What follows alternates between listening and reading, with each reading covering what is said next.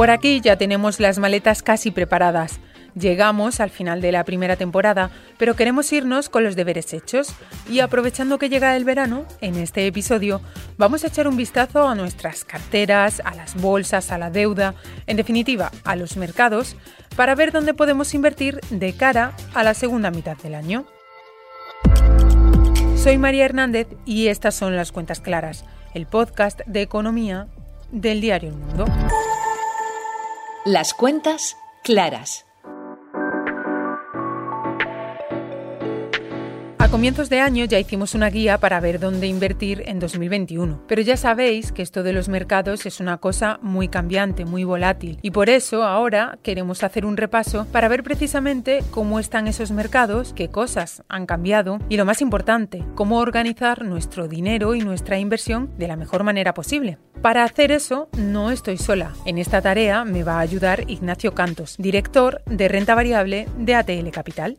Hola Ignacio. Hola, ¿qué tal? Si te parece, empezamos por lo más general y ya luego vamos eh, concretando. ¿Cómo has visto esta primera mitad del año en los mercados? Bueno, yo creo que es una primera mitad muy positiva en general. Es verdad que hay índices que han subido más, índices que han subido menos. En este caso, y por una vez, el índice español es de los buenos de la clase, por decir así. Este año tenemos un poquito más flojo la bolsa americana. También es lógico por un momento más adelantado del ciclo. Incluso pues emergentes o la bolsa china, que lo había hecho muy bien en 2020, pues está un poco más flojo pero en general es un muy buen semestre para los mercados de renta variable, acompañado bueno, pues de unos resultados empresariales que van mejorando y, yo creo que eso marca un poco el ritmo de las cotizaciones. Y si hablamos de riesgos, ¿cuáles son los que veis ahora? Bueno, yo creo que los riesgos están seguramente más. El segundo trimestre debe ser muy bueno en resultados, el tercero también, porque había todavía muchos cierres en, en eh, el año pasado, con lo cual comparamos un trimestre fácil debatir, por decirlo de alguna manera, y además, bueno, pues eh, hay un ahorro acumulado importante y no debería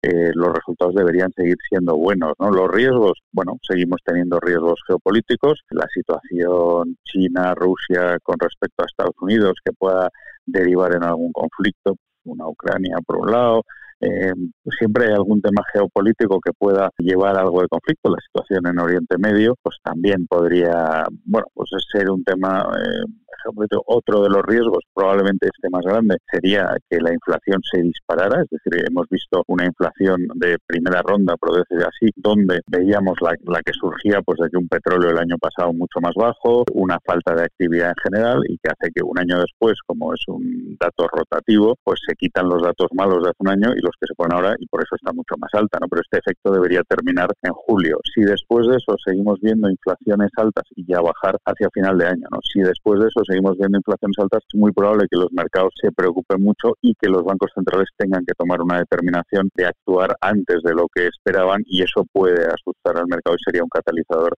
seguramente bastante negativo. Al principio de año la renta variable era la principal apuesta. Eh, no sé si mantenemos esto, si hacemos algún pequeño reajuste en la cartera, ¿cómo lo veis? Bueno, mm, yo creo que seguimos manteniendo efectivamente esa apuesta por la renta variable. ¿Por qué? Primero, porque la renta fija hemos tenido repuntes en algunos, bueno, en casi todos los, los bonos de tener toda la curva alemana en negativo, toda la curva suiza, ya hay eh, algunos que dan cierta rentabilidad, pero creemos que eso es el inicio del proceso de normalización de la renta fija, que todavía puede haber caídas en precios, subidas en, rentabilidades, con lo cual yo creo que seguimos manteniendo esa posición infraponderada en renta fija y sobreponderado en renta variable, donde sí vemos varias palancas de crecimiento, entre otras que creemos que los resultados de este trimestre van a ser buenos, que en Europa vamos a vivir a partir de la vuelta de verano, pues la llegada de los fondos de Plan Next Generation, en Estados Unidos también va a seguir habiendo fondos gubernamentales y eso debería impulsar el crecimiento de los beneficios, con lo cual sí nos mantenemos que la mejor opción para los clientes es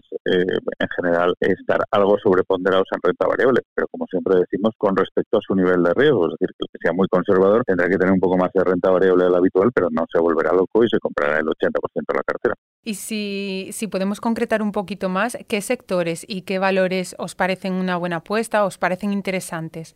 Seguimos apostando por un poco los valores cíclicos y, lo que se llama eh, valor, el value. ¿En qué sentido? Pues bueno, son empresas que tienen bastante valor, valor no reconocido por el mercado y, que debería seguir mejorando. En eso se han incluido últimamente, por ejemplo, el sector financiero, que es verdad que durante mucho tiempo no nos ha gustado, pero creemos que con un mejor comportamiento de la economía debería ir fluyendo el crédito, lo cual les beneficia. Y si además la parte de tipos se normaliza, pues eh, esa curva en negativo que han tenido y que les perjudica la cuenta de resultados pasaría, pasaría a ser positivo. Por tanto, sectores de valor, como podría ser el financiero, sectores cíclicos, creemos que el ciclo expansivo que hemos empezado pues desde mediados de 2020 va a seguir y por tanto todavía apostaríamos, no, no hemos llegado al pico de crecimiento, ni siquiera en, mercados como el americano eh, hemos llegado a esa zona, con lo cual sí apostaríamos por ciclo, tanto las eh, de materias primas como seguramente químicas, más sectores materiales básicos, etcétera, etcétera. Todo ese tipo de sectores creemos que lo va a seguir haciendo razonablemente mejor. Los autos, por ejemplo, también, valores industriales, pues todo ese tipo de valores lo seguirán haciendo algo mejor. La tecnología estará ahí, si no hay mucho repunte en tecnología iríamos a ese tipo de valores que se llaman de crecimiento, pero también con calidad, que ya tienen unos beneficios muy solventes, que ahí estarían incluidas pues las grandes, ¿no? los Facebook, los Amazon, los Google y todo ese tipo de compañías. ¿Y nos atrevemos a, decir algunos valores, además de estos tecnológicos que, que decías ahora, que nos gusten? Bueno, yo creo que en el sector eh, bancario, pues si creemos en la recuperación en España, pues habría que apostar por algún banco local, podría ser la propia CaixaBank, eh, que, que, además puede sacar beneficios de la integración de Bankia en los próximos eh, trimestres. Si buscamos algo más internacional, pues probablemente estaríamos más en Santander con la recuperación de, emergentes Latinoamérica y eso ahora mismo la situación eh, de la pandemia allí pues todavía sigue siendo complicada, ¿no? Una Cerinox debería seguirlo haciendo bien aquí en la bolsa española. Otro tema que cada vez coge más importancia es un tema aparte, desde luego los valores no están baratos, pero van a traer mucho dinero, es todo el tema del ESG y lo que ello conlleva, por tanto, pues eh, todo el sector de renovables que en España ya en bolsa empieza a ser importante, pues debería ir bien. Hemos visto ya una operación corporativa sobre una de las empresas que estaba y no descartamos que pueda haber más, aparte de la salida de acciones renovables. ¿no? Habrá que ver a qué valoración se hace, pero bueno, todo ese tipo de empresas yo creo que van a traer capitales y habría que mirarlos siempre viendo las valoraciones. Tú antes me decías también, Ignacio, que, que sorprendentemente la bolsa española este año también lo está haciendo muy bien.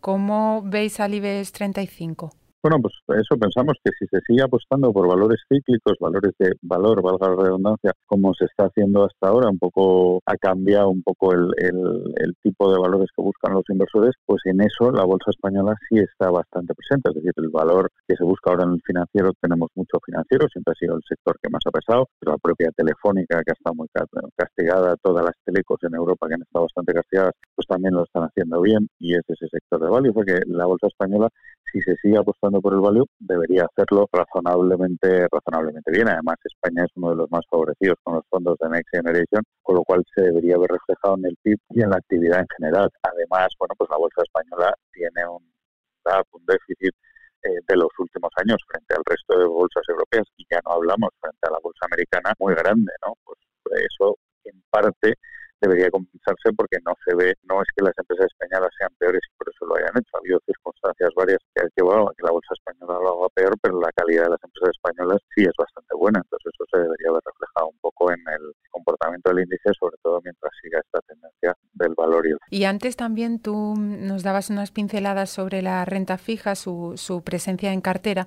No sé si en renta fija, donde podemos encontrar eh, opciones interesantes en, en deuda, bien corporativa, eh, bien en deuda de, países o, no tanto? Evidentemente creemos que los bonos gubernamentales son seguramente la, opción más complicada porque los diferenciales son, son muy bajos y realmente no, no vemos mucho valor en los bonos gubernamentales. Las empresas de alta calidad crediticia pues también están emitiendo a unos tipos muy bajos, hay mucho apetito en el mercado por la alta liquidez y tampoco vemos mucho valor. Es decir, vamos, digo por nombrar una empresa española, pero me daría igual Endesa o Enel, emitir casi bonos a 10 años en, negativo o cerca o al nivel que está emitiendo España, en torno al 0,30, 0,40, pues no, vemos mucho valor en, ese tipo de bonos y, sin embargo sí nos, nos iríamos, creemos que el momento económico no es malo, a empresas más de alto rendimiento donde el spread y la rentabilidad sí es algo más elevada. ¿no? Eh, hemos visto una tasa de, impagos muy baja, incluso en la pandemia, y creemos que eso va a seguir así. Por tanto, es lo que buscaríamos. Deuda, bueno, también hay activos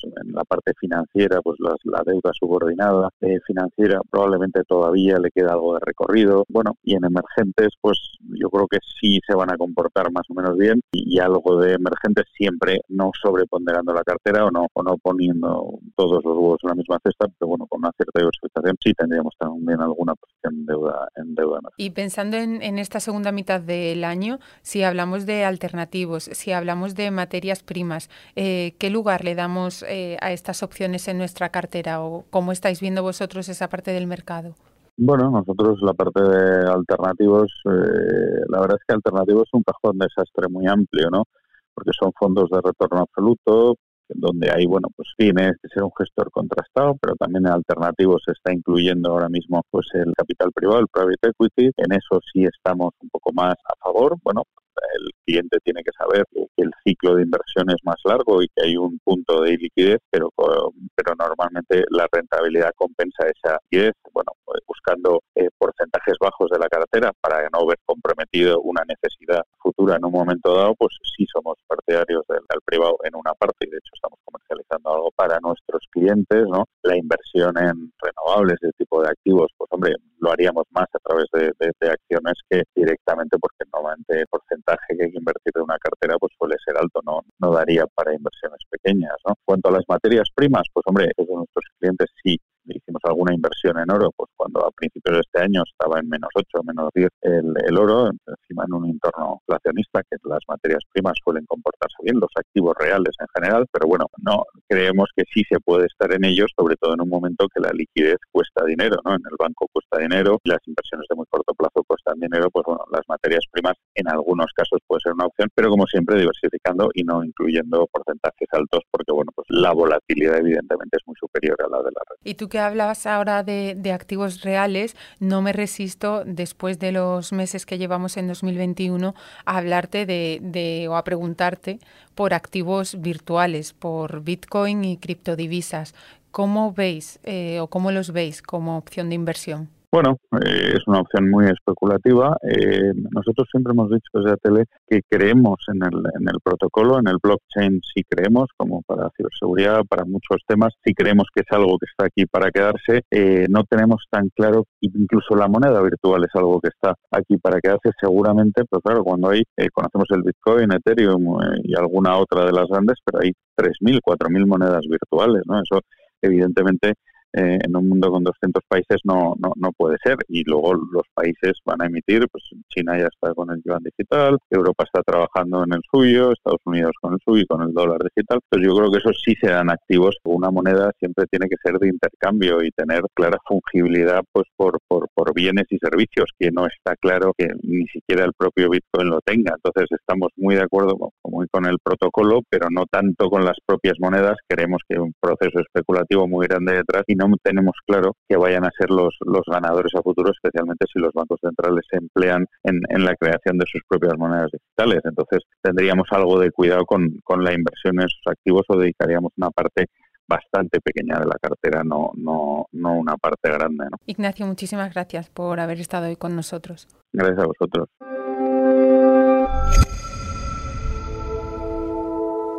Hasta aquí este episodio 28 de Las Cuentas Claras, último de la temporada.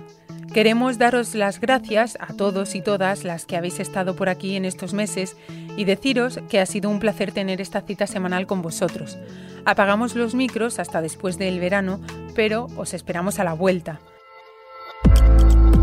Cris Laiqueda está en la edición, yo soy María Hernández y ya sabes que puedes seguir toda la actualidad en el mundo, elmundo.es y nuestras redes sociales. Gracias por escucharnos. Las cuentas claras.